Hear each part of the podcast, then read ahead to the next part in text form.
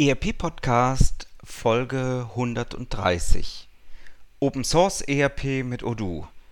Ein Interview mit dem Geschäftsführer der Manatec GmbH, Robert Duckstein. Gerade wenn man ERP-Auswahl macht, ist das Thema Open Source bei vielen Mittelständlern präsent.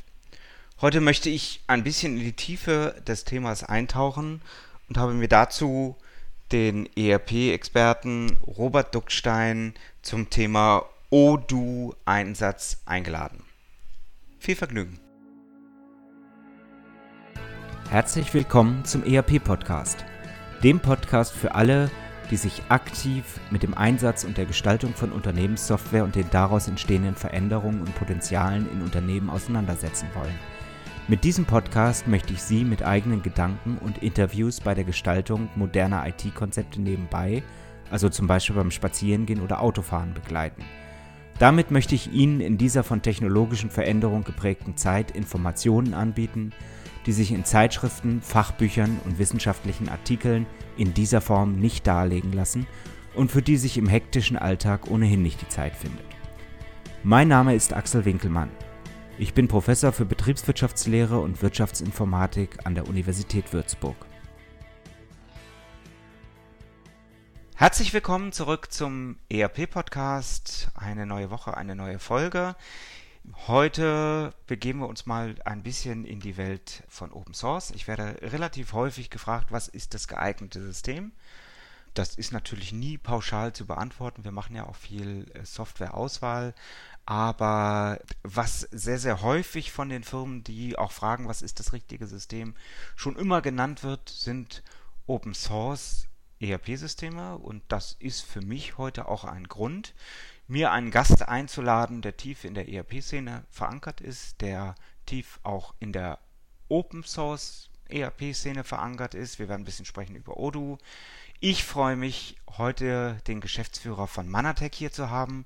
Herzlich willkommen im ERP-Podcast, Robert Duckstein. Vielen Dank für die Einladung. Ja, bevor wir in Medias Res gehen, zunächst mal, wer ist der Mensch Robert Duckstein? Okay, vielen Dank. Dann genau kurz zu mir. Ich habe klassisch Wirtschaftsinformatik studiert und hatte dort dann auch zum Abschluss schon das erste Mal Berührung mit Open Source, weil meine Abschlussarbeit, da ging es dann um die Einführung von Open Source BI-Systemen in KMU-Unternehmen. Bin dann ja ein wenig beruflich umhergereist, hatte ja in der, in der Softwareentwicklung, äh, in der Teamleitung, Projektmanagement und Qualitätssicherung äh, gearbeitet und bin dann 2015 zur Manatech gekommen, Ende 2015 eigentlich, um die Business Intelligence Business Line aufzubauen. Aber dann haben wir relativ schnell mit dem damaligen Geschäftsführer einen ja, Verantwortungswechsel sozusagen durchgeführt, sodass ich seit Anfang 2016 der Geschäftsführer der Manatec bin. Können Sie uns so einen, so einen bunten Strauß geben? Was sind Ihre Leistungen? Was macht die Manatec? Wo sitzen Sie? Wofür stehen Sie? Natürlich sehr gern. Genau, die Manatec, ich muss zugeben, ich stelle sie fast immer unterschiedlich vor, weil die Leistungen kann man auch so von unterschiedlichen Gesichtspunkten aus beleuchten. Wir sind prinzipiell erst einmal ein klassischer IT-Dienstleister aus Dresden. Wir sind eine Ausgründung aus der ATS, was ein Personaldienstleister war.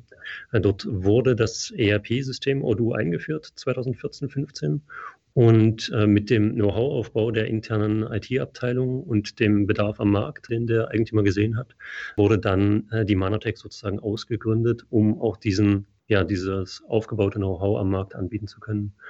Und aktuell sind unsere Haupt-Business Lines äh, ist auf jeden Fall das Odoo-System. Also das heißt, da unterstützen wir bei Anpassungen, bei Implementierungsprojekten. Ja, wir sind in der in der Aufnahme von oder in der, in der Anforderungsanalyse der, der Prozesse, der Implementierung der Workshops und dann im Nachgang natürlich auch in der langfristigen Betreuung. Und damit einhergehend äh, sind wir natürlich ein Digitalisierungsdienstleister, also bedeutet, äh, wir müssen nicht immer das riesen ERP einführen, was von dem äh, kleinsten Wareneingang bis zur letzten Maschine alles digitalisiert, sondern wir haben auch klassische kleinere Produkte, so etwas wie einfach nur eine Zeiterfassung, die über ein, ja zum Beispiel ein Kartenlesegerät funktioniert, wo dann alles im ERP-System Odoo zusammenfällt. Und genauso können da sozusagen die Teilbereiche rauspicken, die notwendig sind für den Anwendungsfall. Und zusätzlich sind wir natürlich auch noch ein klassischer IT-Infrastruktur-Dienstleister. Das kommt einfach aus der Geschichte heraus.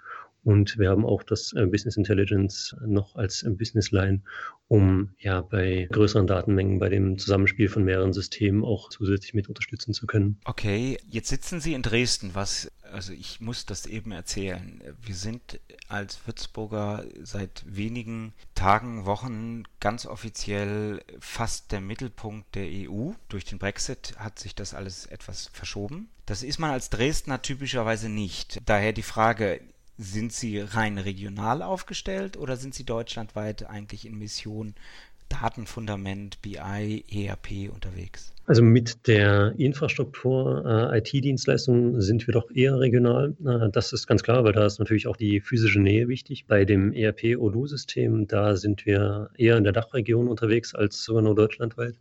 Das heißt, da ist es sogar so gewesen, dass die, die ersten externen Kunden auch wirklich eher im Bereich München, Hamburg saßen. Und von daher sind wir auch von vornherein schon sehr geprägt und erfahren, was äh, das ganze Thema der remoten Kommunikation anbelangt. Also das bedeutet, die Workshops, die Videokonferenzen und alles, das, was jetzt ja auch immer mehr Bedarf erlebt sozusagen. Das ist bei uns von Anfang an schon mit dabei gewesen.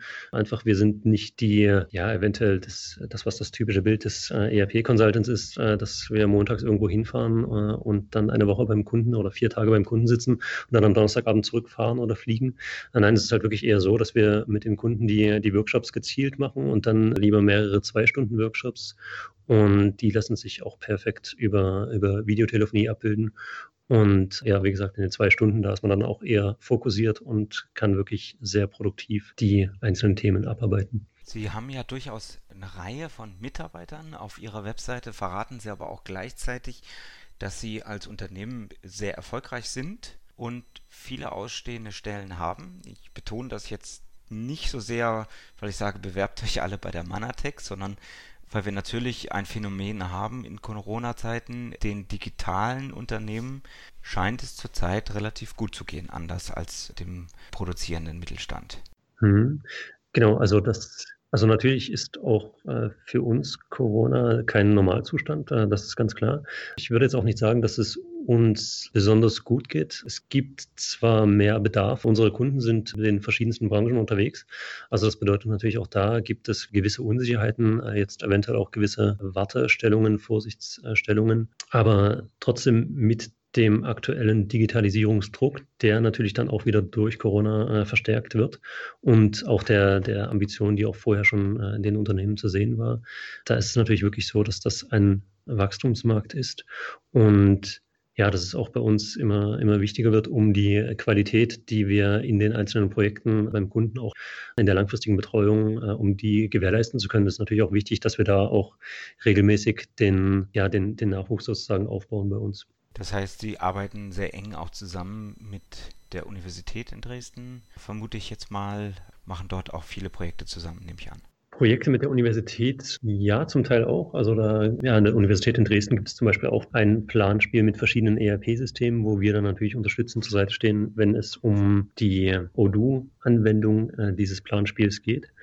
Und äh, wir hatten auch ein paar andere Projekte schon mal angedacht, aber da gibt es jetzt momentan noch nichts, äh, was, äh, was konkret läuft. Aber was wir natürlich nutzen, ist der Standortvorteil mit der Technischen Universität Dresden hier vor Ort, dass wir auch viele unserer Mitarbeiter kennengelernt haben als Werkstudenten und dann äh, mit, der, mit dem fertigen Studium auch übernommen haben. Derjenige, der das Planspiel übrigens mal nach Dresden gebracht hat, der sitzt gerade vor Ihnen.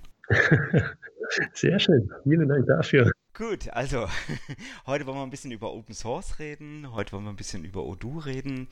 Ich habe es im Intro äh, erzählt, also das Thema Open Source ist eigentlich immer in den, in den Köpfen, gerade äh, bei vielen mittelständischen Unternehmen. Was kann das Thema Open Source, was kann das Thema, ja, bleiben wir vielleicht erstmal bei, bei Open Source generell äh, leisten? Ist, ist Open Source genauso leistungsfähig wie das eine professionelle Software, in dem Fall ERP, sein kann? Also gut, um die Frage kurz zu beantworten, ja. Und um vielleicht etwas weiter auszuholen, ähm, vielleicht der erste, der erste Punkt, ich muss zugeben, ich muss mich selten dem, dem Konkurrenzvergleich stellen. Äh, das ist äh, vielleicht auch da der Vorteil. Das ist dann auch eine, eine Einstellungsfrage natürlich unserer Kunden. Viele unserer Kunden kommen wirklich zu uns, weil sie sich für Odo entschieden haben und jetzt nur noch den passenden Dienstleister suchen.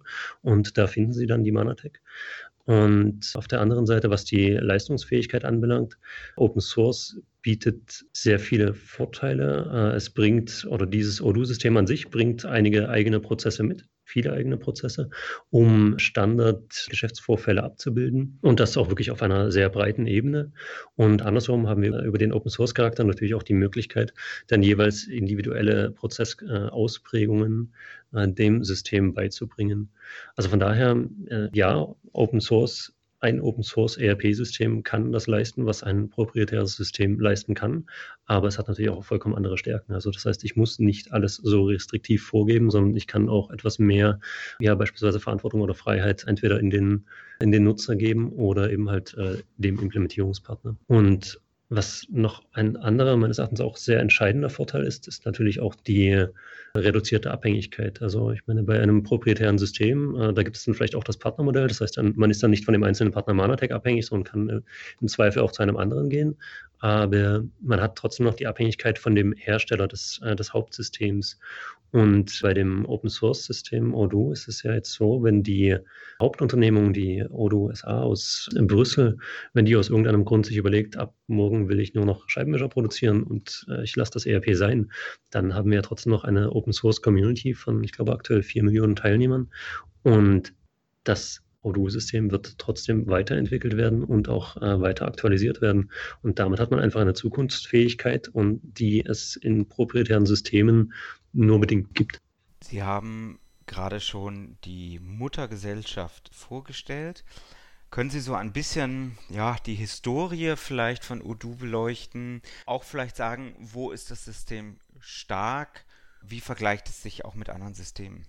Okay, also ja, ein wenig. Das Odoo ERP-System, äh, genau wie ich eben gerade schon sagte, wird grundlegend in Belgien, Brüssel entwickelt. Dort war es, glaube ich, initial Tiny ERP und dann Open ERP. Und seit nunmehr sieben Jahren heißt es Odoo. Es gab auch zu Anfang nur eine, nur die Open Source, die Community-Variante. Inzwischen seit, äh, ich glaube jetzt fünf Jahren gibt es auch den vier oder fünf Jahren genau, äh, gibt es auch da ein, ein zweites Lizenzmodell. Das heißt, es gibt eine Enterprise-Variante und eine reine Community-Variante. Genau, das vielleicht einfach kurz zur Geschichte. Die Weiterentwicklung geschieht auch zum Großteil in, in Brüssel. Und ja, die Stärken des Systems, das ist, glaube ich, wirklich schwierig, da mir da auch zum Teil der, der Vergleich mit anderen Systemen äh, fehlt. Was ich behaupten würde, was ich kenne, respektive was ich auch erfahre von, von den Kunden, bei denen wir das System einführen. Das Odo-System hat seine Stärken, seine Vorteile in der Kommunikationsplattform, die es ist. Also man kann innerhalb äh, des Systems mit äh, Kollegen, mit Kunden, mit allen Partnern sehr einfach kommunizieren. Es hat den Vorteil, dass es zum einen zwar modular aufgebaut ist, das heißt, man kann es sich äh, konfektionieren, so wie es für, die, äh, für den Anwendungsfall, für die Unternehmung äh, relevant ist. Äh, zum anderen kommt es aber alles aus einer Hand. Also das heißt, es ist kein zusammengekauftes System von, von Teilprozessen, wo irgendwann Odo sein Farbschema drüber gelegt hat, sondern die Art und Weise, wie die einzelnen Module arbeiten, die wiederholen sich. Die findet man auch in anderen Modulen. Das bedeutet, der Mitarbeiter, der seinen Urlaub beantragen kann, der seine Zeiterfassung machen kann, der seine Projektzeiten eintragen kann, der wird sich dann genauso auch im Einkauf zurechtfinden, in der Produktion oder meinetwegen im Außendienst, weil die Arbeitsweise von den, äh, von den einzelnen Modulen da einfach immer wieder die gleiche ist.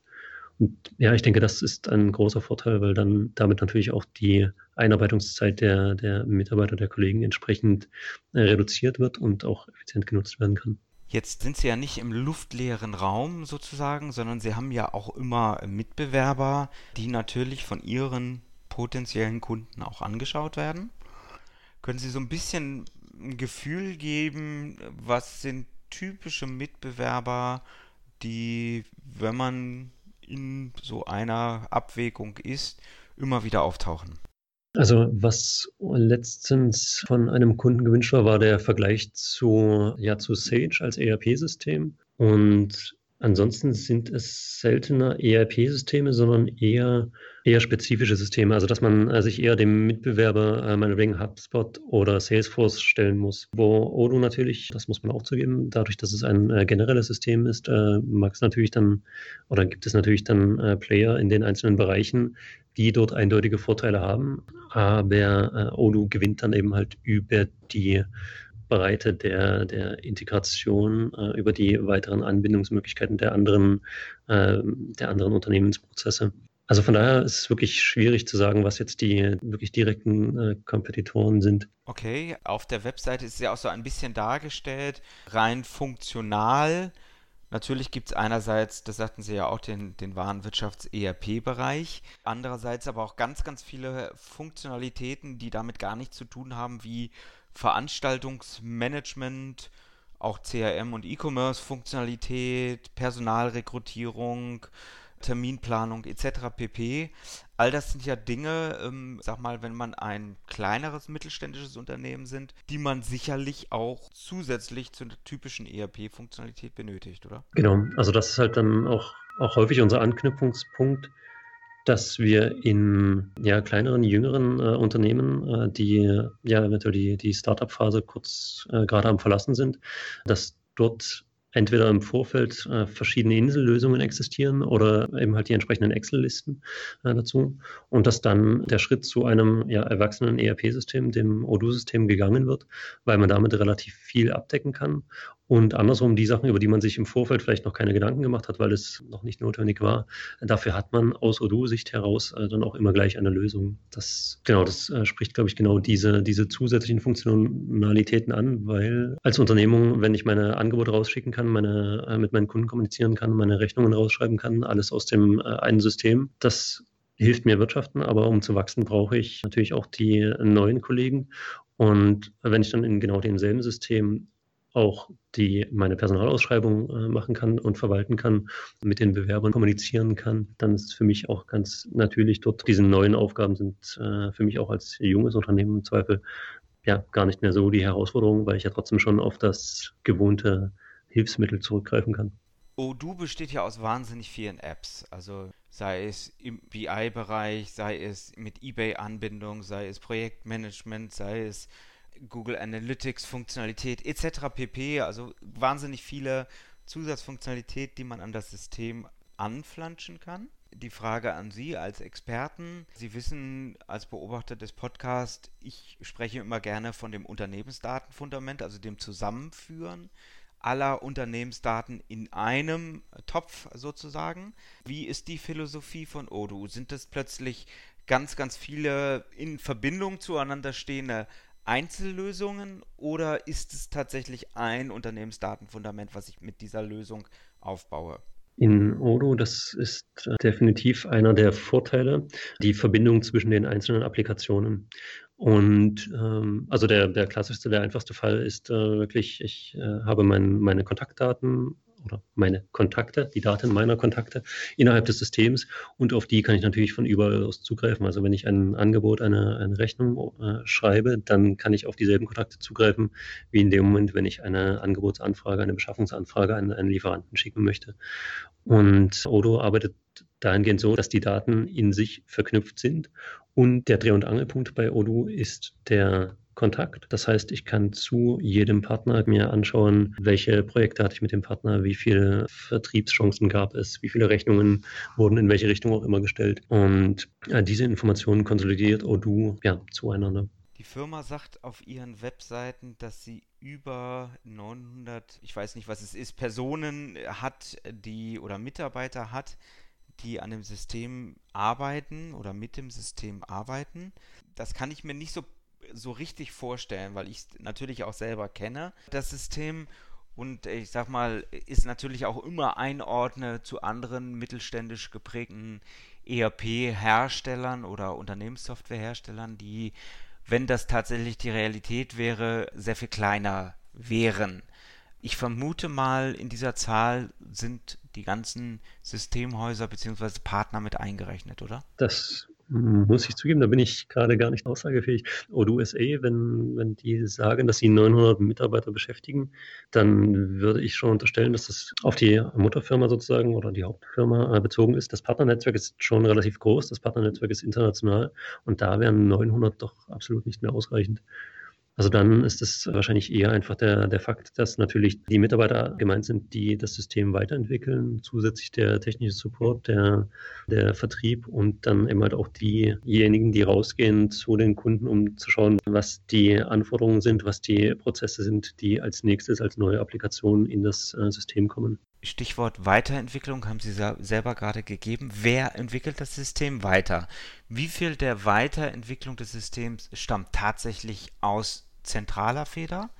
Und wie viel machen Sie dann als Partnerunternehmen, um Ihre Kunden optimal unterstützen zu können? Also die generelle Weiterentwicklung über die verschiedenen Versionen, also jedes Jahr wird von Google selbst eine neue Version präsentiert mit ja, manchmal größeren, manchmal kleineren Erweiterungen oder eher technischer Natur, dass die, die Prozesse vereinheitlicht werden. Dass, äh, ich, es gab jetzt letztens, glaube ich, auch einen technischen Sprung der, der Python-Version, die zugrunde liegt. Oder es gibt eben halt komplett neue Applikationen, die hinzukommen, wie beispielsweise in der letzten Version kam ein Außendienstmodul und ähnliches, ein, ein Verleihmodul hinzu. Und das sind dann die Weiterentwicklungen, die wirklich konkret von der Odoo-Firma kommen. Diese können auch zum Teil aus der Community kommen, also sprich, dass Entwicklungen innerhalb der Community geschehen, die dann in die Hauptversion mit aufgenommen werden. Und wenn es dann aber um die Weiterentwicklung beim Kunden geht, dann geht es daher wirklich um das passgenau machen, das Anbinden von kundeneigenen Vorsystemen oder, oder äh, weiteren externen Systemen. Und das ist ein Teil unserer Arbeit als äh, Partner. Und da würde ich sagen, je nachdem, welche Arten von Prozessen abgebildet werden beim Kunden, kann man sagen, dass von Odo sozusagen 95 bis 80 Prozent kommen und die letzten 10, 15, 20 Prozent, das ist dann praktisch genau das, was, was wir als Implementierungspartner äh, mitentwickeln, weiterentwickeln, um dann die entsprechenden Schnittstellen aufzubauen. Jetzt haben Sie das beim Kunden eingeführt. Sie haben selber individuelle Schnittstellen, individuelle Lösungen für den Kunden äh, zur Verfügung gestellt. Ich werfe mal das Stichwort Release-Fähigkeit an der Stelle ein.